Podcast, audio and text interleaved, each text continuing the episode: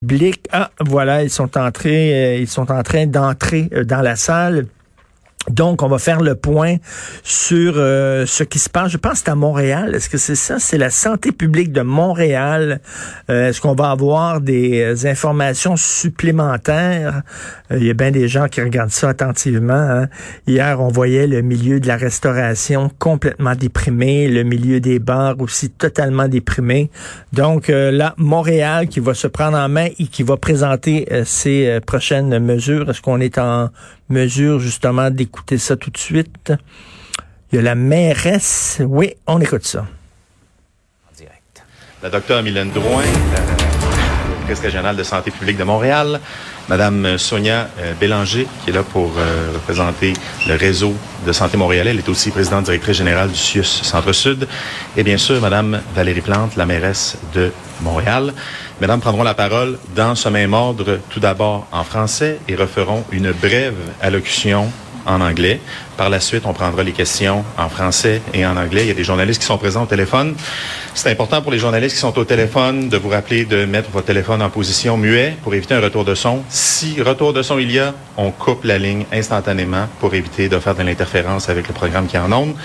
Je termine en disant que euh, la conférence de presse est diffusée comme d'habitude sur les euh, sur la page Facebook de Santé Montréal. Docteur Drouin, la parole est à vous. Alors, bonjour à tous. Euh, c'est un addon, ma robe rouge, là. C'était pas euh, prévu avec la couleur. Je m'en suis rendu compte tout à l'heure. Mais Madame la mairesse revêt l'espoir avec le vert. donc, voilà. Alors, bonjour à tous. évidemment, c'est pas une surprise. Les indicateurs, je vous le mentionnais, progressent très rapidement depuis les dernières semaines pour la région de Montréal. Donc, aujourd'hui, on passe à un palier d'alerte maximal ou supplémentaire de rehaussement, donc le palier rouge, avec l'ensemble des annonces gouvernementales qui ont été faites hier, on voit clairement euh, que euh, on demande euh, la collaboration de tous pour vraiment donner un coup de barre et donc aplanir cette courbe là et vraiment réduire au maximum la transmission communautaire qui est actuellement soutenue. On contrôle bien les éclosions dans des milieux spécifiques, mais ce qui se passe dans la vie sociale, ce qui se passe, je dirais, dans nos contextes sociaux en termes de transmission, euh, clairement, on voit que euh, on contrôle pas actuellement euh, la situation. Et si on veut pas arriver évidemment euh, à des impacts importants sur le système de soins, mais aussi sur nos populations les plus vulnérables, on doit agir maintenant et d'une manière significative.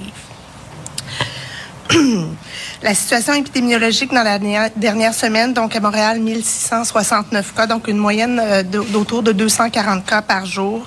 Euh, on le voit, la progression euh, et s'accélère dans tous les quartiers montréalais. L'Ouest est plus épargné avec des indicateurs qui reflètent plus le niveau jaune et orange, mais globalement, tout le monde tend dans la même direction. le Centre-Ouest, donc tout ce qui touche Outremont, Parc Extension, Snowden et le secteur de Concordia sont quand même des secteurs les plus euh, dans l'Est, Saint-Léonard, Saint-Michel, euh, Montréal-Nord euh, et tout ce qui touche le centre-sud et Pointe-Saint-Charles dans le, au, niveau du, des secteurs sud. évidemment, cette transmission communautaire est aussi associée à un plus grand nombre d'éclosions, mais comme je le disais, on, maintient des éclosions de petite envergure, souvent moins de 10 à 15 cas, pour lesquels on arrive assez facilement à contrôler la transmission. Donc, on en a une trentaine en milieu de travail, chose une trentaine, 30 en milieu scolaire, 6 en service de garde, euh, 9 dans le milieu des soins euh, et 5 euh, éclosions en milieu communautaire qui touchent beaucoup euh, le contexte, des fêtes, le contexte d'équipes sportives, par exemple. Donc, passer euh, au palier rouge, ça a beaucoup d'implications et les mesures sont assez importantes. Je ne vais pas les rappeler. Je pense qu'on en a, on, en a bien pris connaissance. Madame la mairesse pourra donner certains exemples de, de ce que d'application sur le dans le contexte des services de la ville. Euh, L'objectif, c'est d'aplanir la courbe, mais derrière tout ça, c'est vraiment de protéger nos services essentiels qui sont la santé et l'éducation. C'est de garder le plus nos gens au travail et c'est de protéger nos personnes les plus vulnérables parce qu'on le sait que cette transmission communautaire, tranquillement, euh, plus elle est diffuse, plus elle risque de rentrer dans nos milieux de bien même si on les a bien protégés et préparés cet été, euh, on n'est pas à, l'abri du virus qui puisse euh, s'immiscer dans ces milieux-là. Je voudrais euh, avoir, j'ai quatre petits messages complémentaires aux mesures annoncées par le gouvernement. Euh, on garde nos gens au travail parce que c'est important. Mais ce qu'on voit dans nos, euh, nos, situations d'éclosion, c'est que beaucoup de la transmission se fait non pas dans le contexte où le travailleur est avec un élève, avec un enfant dans un service de garde, où il est sur son plateau de travail. Ça se fait dans la salle de repos, dans la salle de repas, lorsqu'il y a du covoiturage, dans l'activité après le travail. Et on demande à tous les travailleurs, parce que c'est un contexte aussi de socialisation, le travail. On veut pas arrêter les gens de travailler, mais on vous demande d'être plus vigilant, de porter vos équipements de protection, donc le masque chirurgical, le masque bleu, euh, de garder votre distanciation de 2 mètres et de ne pas relâcher parce que c'est là qu'on voit qu'il y a de la transmission actuellement. Euh, au niveau du dépistage, on a évidemment resserré les priorités en demandant principalement que les gens qui ont des symptômes, qui sont des contacts ou qui sont qui ont été dans des contextes d'éclosion, d'aller se faire dépister. Je rajouterais aujourd'hui, euh, parce qu'on le voit, nos taux de positivité sont très élevés chez les 18-34 ans, mais ils ne participent pas beaucoup, donc proportionnellement, ils ne participent pas beaucoup au dépistage. Donc, si vous êtes dans ce groupe d'âge-là, vous avez été dans un contexte à risque, vous avez des symptômes ou vous avez été en contact avec quelqu'un malade, pas aller vous faire dépister parce qu'on rate des cas actuellement, on manque des cas. Et si vous avez des symptômes ou vous êtes en attente d'un test de dépistage, isolez-vous et commencez déjà à faire la liste de vos contacts avec qui vous avez été euh, en les gens avec qui vous avez été en contact de manière significative dans les deux derniers jours avant vos symptômes ou avant le test de dépistage. Euh, finalement, j'ai beaucoup parlé dans les dernières semaines des enjeux de collaboration euh, euh avec la santé publique. Évidemment, euh, le retour d'appel est souvent difficile.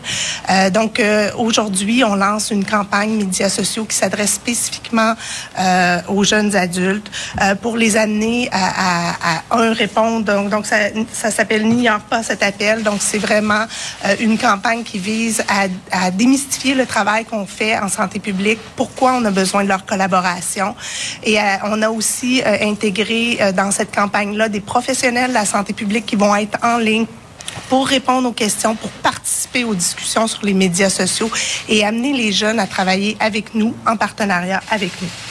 Donc, la santé publique m'appelle et c'est une campagne qui va se dérouler sur quatre semaines avec différents messages. Évidemment, l'intervenant de santé publique qui est en ligne, lui, va être là pour plus longtemps pour travailler avec les jeunes. Merci.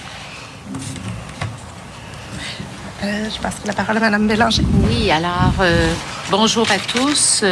Alors, euh, ça me fait plaisir d'être ici aujourd'hui pour euh, représenter le réseau de santé et des services sociaux euh, montréalais. Comme je l'ai dit la semaine dernière, nous avons mis en place un centre de commandement pour coordonner les efforts de tous les établissements avec les, les partenaires comme la ville, comme Urgence Santé, la santé publique, bien sûr.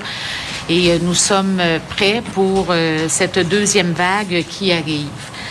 Euh, comme l'a annoncé hier le premier ministre euh, à Montréal, nous sommes désormais en palier rouge. Et euh, évidemment, cette situation est préoccupante, elle est inquiétante pour le système de santé.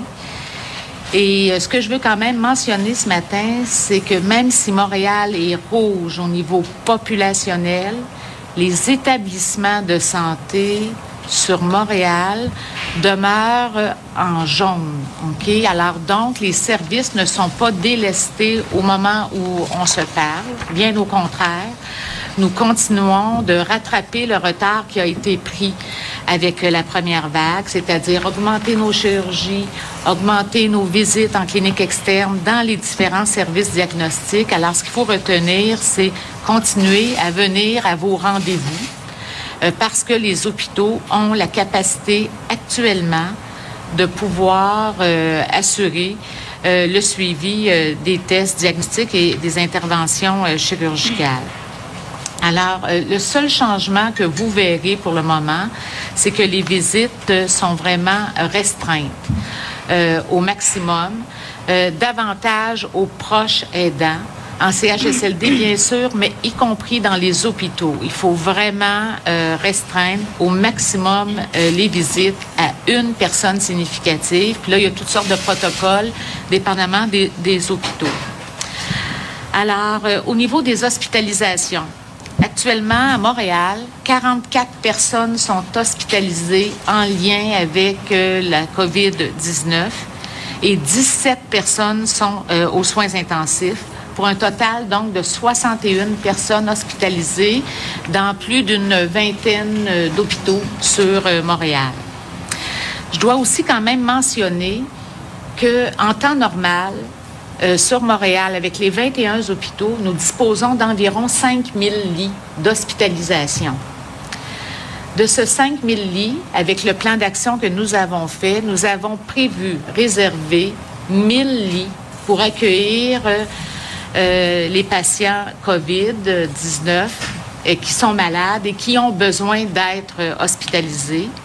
Et de ce 1000 lits, on en a en fait euh, accordé 150 pour des lits de soins intensifs. Alors, donc, habituellement, 5 000 lits à Montréal. Et euh, pour la COVID, nous prenons 1000 lits à l'intérieur de ce parc de lits pour réserver à la COVID-19. Donc, vous voyez bien là ici ce matin que notre objectif n'est pas d'arrêter toutes les activités à l'hôpital, même si on entre dans une vague 2. Bien sûr, le système de santé est sous tension. Euh, nos travailleurs de la santé, nos médecins ont passé à travers une vague 1. Ça a été euh, très difficile. On est quand même dans un contexte de pénurie de ressources, mais nous sommes là pour assurer euh, les services. Alors, je pense que le fait de passer en zone rouge aujourd'hui va nous aider au niveau de la prévention à stopper, si on respecte bien les mesures, à stopper cette euh, pandémie le plus possible et préserver notre système de santé qui est déjà, je dirais quand même, euh, assez affaibli après cette euh, vague 1 que nous avons connue. Au niveau des dépistages, je veux aussi mentionner que nous sommes en mesure actuellement sur Montréal d'effectuer entre 6 500 à 7 000 tests de dépistage par jour. Alors, la bonne nouvelle, c'est que le système d'hospitalisation à Montréal se porte très bien. Hein, on vient de le dire. Si on est dans le rouge à Montréal, au point de vue du système des hôpitaux, on est dans le jaune. Donc, si vous avez, parce que la vie continue, il n'y a pas rien que la COVID, il y a des gens qui ont d'autres maladies. Euh, si vous devez voir votre médecin, n'hésitez pas. Si vous avez des chirurgies à faire, elles vont être faites. Donc, parce qu'il y a 61 personnes actuellement, 44 hospitalisées pour la COVID, 17 dans les soins intensifs. C'est 61 personnes de trop, bien sûr, mais c'est quand même pas énorme. Donc, vous le savez, là, on est dans le rouge, mais pour la, pour prévenir, justement, pour s'assurer que euh, le système de santé puisse continuer à bien aller, continuer à soigner les gens qui sont malades de la COVID ou d'autres choses. Donc là-dessus, ça va bien.